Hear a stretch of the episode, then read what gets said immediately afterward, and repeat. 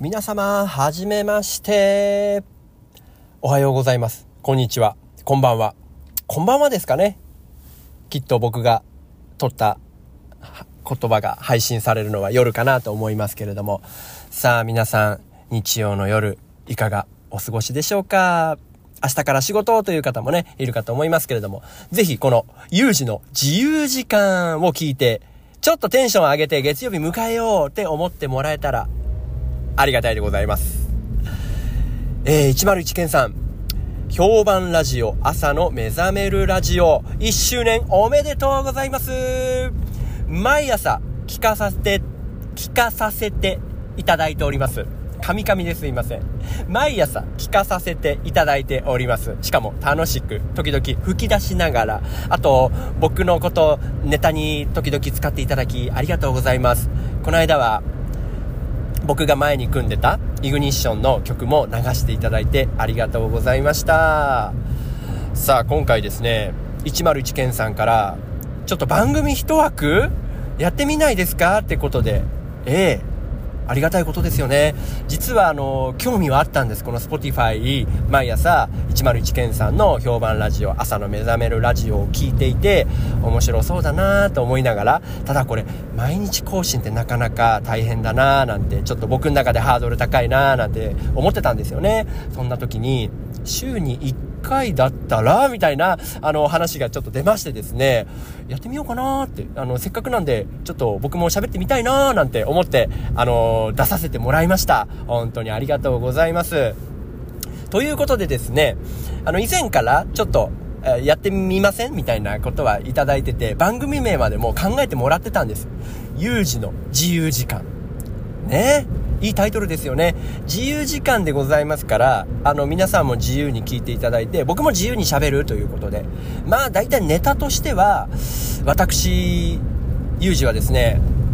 本当に人生の8割ぐらいゲームに捧げてきた人間でございまして、えー大事なことは、あの、ゲームから学んできたっていう人間ですのでね、ゲームの話が多くななるのかなと。あとは、えー趣味のね、映画鑑賞、映画好きなので、まあそういった話になったりとか、はい。まあ、カットまんない話になっちゃうかもしれませんけれども、ぜひね、皆さんが聞いていただいて、面白かったなんて一言でも言われた日にはもう嬉しいですよね。はい。さあ、ということで、有事の自由時間、始めていきたいと思います。よろしくお願いします。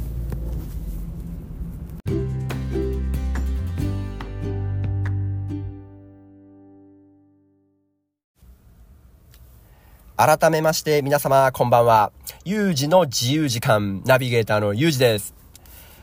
この度、ケンさんの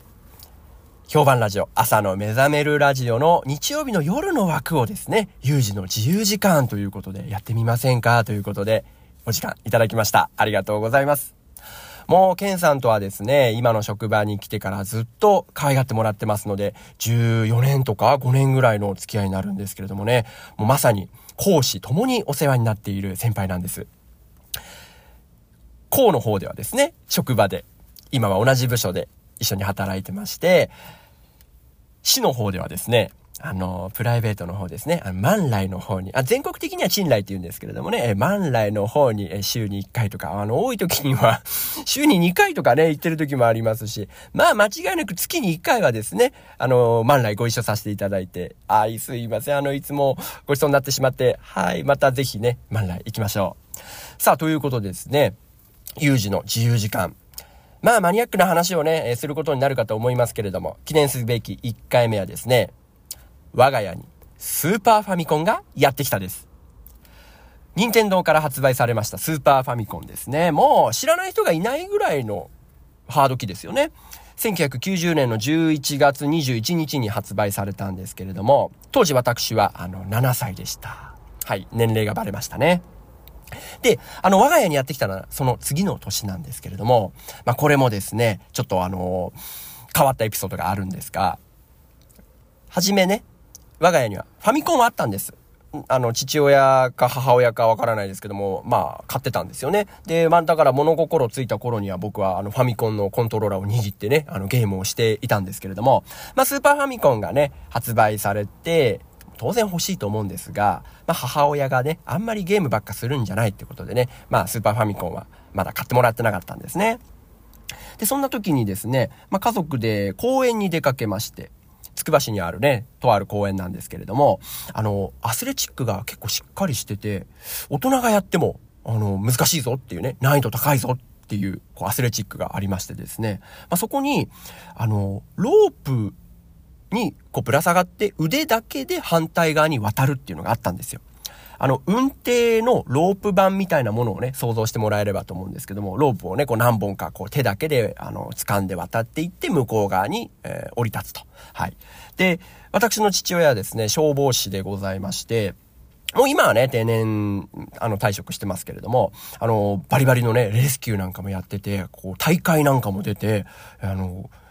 優勝とか入賞とかして、賞状とかもこうもらってくる、まあ、身体能力高かったんですよね。ムキムキでした。はい。で、父親がですね、あの、やってやるって言って、もう一発でポンポンポンとこう渡っていくわけですよ。で、子供ながらに、やっべえ、親父かっけえ、みたいなね。はい。で、まあ当然私とね、あのー、兄貴も挑戦するんですけども、まあ前日にね、雨が確か降ってて、あの、下に水めちゃくちゃ溜まっててドロドロなんですよ。で、まあそこをね、兄貴が最初にやったんですけども、当然バッシャーン落ちるわけですよ。で、僕なんかもね、もう2、3本掴んだらもう力尽きてバッシャーンって落ちてね、それを見て、あの、母親と父親がね、爆笑してるわけなんですけども。で、で、あの、父親がですね、これ成功したら、あの、お前らにスーパーファミコンとゲームソフト1本買ってやるよって言って、まあゲームのことになったらですね、もう私もね、あの、兄貴もですね、目を輝かせて、絶対やってやるよと。ね。もう成功するまで今日は返さないぞっていうぐらいの勢いでですね、もう二人で、もう何回もトライして落っこって、トライして落っこってってやってたんですよ。で、私はですね、まあ当時から泣き、泣き虫だったもんですから、まあ、自分がね、成功できないと、もう悔しいし、スーパーファミコン買ってもらえないからって言って、もう大泣きって、泣きながらね、もうトライしてたんですよ。で、ずっとやってたんですけども、まあさすがにね、あのいい加減に母親が、もう帰るわよ、みたいな、もう次最後の一回ね、みたいな言われて、まあ自分がやったんですけれども、まあ怒って、ね、大泣きで、もう鼻水ぐじゃぐじゃみたいなね、感じで。で、兄貴がじゃあ最後の一回なって言って、まあまあ私はあの、反対側に立ってですね、もう、当時ね、よくちっちゃい頃喧嘩なんかしてたんでね、もうお兄ちゃんなんて嫌いだなんてね、言ってたんですけども、もうここはね、スーパーファミコンなんとかゲットしてもらいたいですから、もう心の坂から、そこから、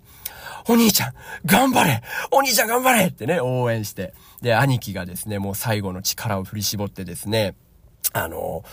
最後渡り切ったんですよ。でね、もう二人で大喜びして、お兄ちゃんすごいって言ってね。で、これで我が家にね、スーパーファミコンがやってくるぞということで。でですね、まあその日はもう二人ともドロドロですからね、今日は買いに行かないよってね、別の時ね、っていうことで、まあその次の日の休みだかにね、まあスーパーファミコンを買いに行ってですね、えー、ソフトどうしようって、一本目のソフト。まあ二人でね、話し合って、兄貴はスーパーマリオワールドが欲しいと。で、僕はファイナルファイトっていうカプコンからね、発売されているアクションゲーム、これが欲しいって言って。で、まあ兄貴がですね、譲ってくれたんですよね。まあ多分、スーパーマリオワールドにしたら、弟が、まあ、泣き虫だからすぐ泣いたりね、文句言ったりするから、まあここは弟に譲ろうということで、あの、ファイナルファイト買えばいいじゃんってことで、譲ってくれて、いやー、ありがたいなということでね、じゃあ、あの、ファイナルファイト、買おうよということで。で、あの、ファイナルファイトはですね、もともとあの、ゲームセンターで稼働してたんですね。あれが1989年の頃なんですけれども、えっ、ー、と、ゲームセンターで稼働していて、当時、二人同時プレイができて、